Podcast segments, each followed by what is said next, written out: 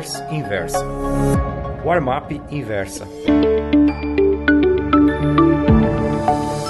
Durante a época em que operei na CBOT, Chicago Board of Trade, conheci um operador de pregão de nome Richard Dennis, que foi um dos melhores estrategistas de mercado que já existiam naquelas bandas. Não é à toa que em Market Wizards, compêndio de entrevistas conduzidas por Jack D. Schwager, Dennis seja protagonista de um dos capítulos. Richard Dennis, Legend Retires. É como Schwager intitulou essa passagem. Não são poucos os analistas e traders que têm Market Wizards como livro de cabeceira. Márcio Noronha, o Papa dos Grafistas no Brasil, é um deles. Acho até que está traduzindo o texto. Voltemos a Dennis. Um dos princípios basilares de seus conceitos é que se trata de perda de tempo tentar achar o fundo ou o topo de um mercado. Dennis downplays the value of trying to pick up major turning points. Dennis não dá importância à ação de tentar encontrar pontos de virada.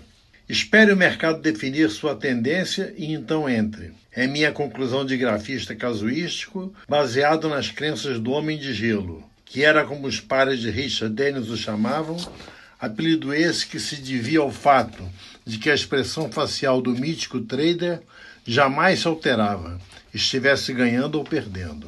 Dennis acreditava que um dos piores erros que um trader pode cometer é deixar escapar uma chance de lucro. De acordo com suas próprias estimativas, 95% de seus ganhos vieram de 5% de seus trades. Perder somente algumas poucas oportunidades teria um efeito dramático em sua performance. As ocasiões em que você menos quer pensar a respeito de trades, os períodos de prejuízo, são precisamente os momentos em que você deve se dedicar aos estudos dos mercados. Certa sexta-feira, conta Dennis para Schwager, os futuros de grãos fecharem suas máximas do ano. Como eu acreditava, e ainda acredito, que se você acompanhar a tendência Quanto mais forte for ela, melhor.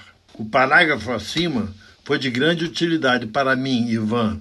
Uma das maiores tacadas que dei na vida foi no Café Futuro da CSI em Nova York. Após forte geada durante o fim de semana nas principais regiões cafeiras do Brasil, o mercado abriu com breakaway gap.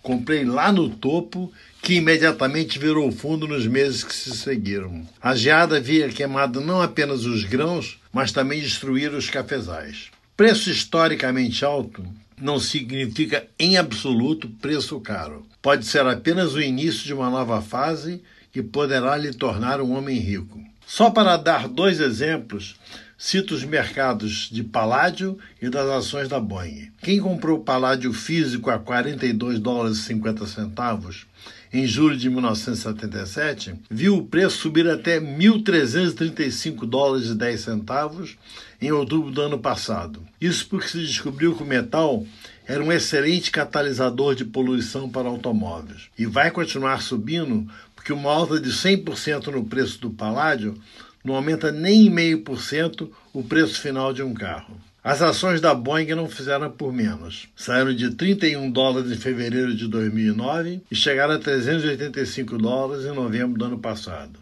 Esse tipo de coisa vive acontecendo. Basta capturar uma ou duas delas. Gostou dessa newsletter? Então me escreva contando sua opinião no warmap.inversapub.com. Um abraço, Ivan Santana.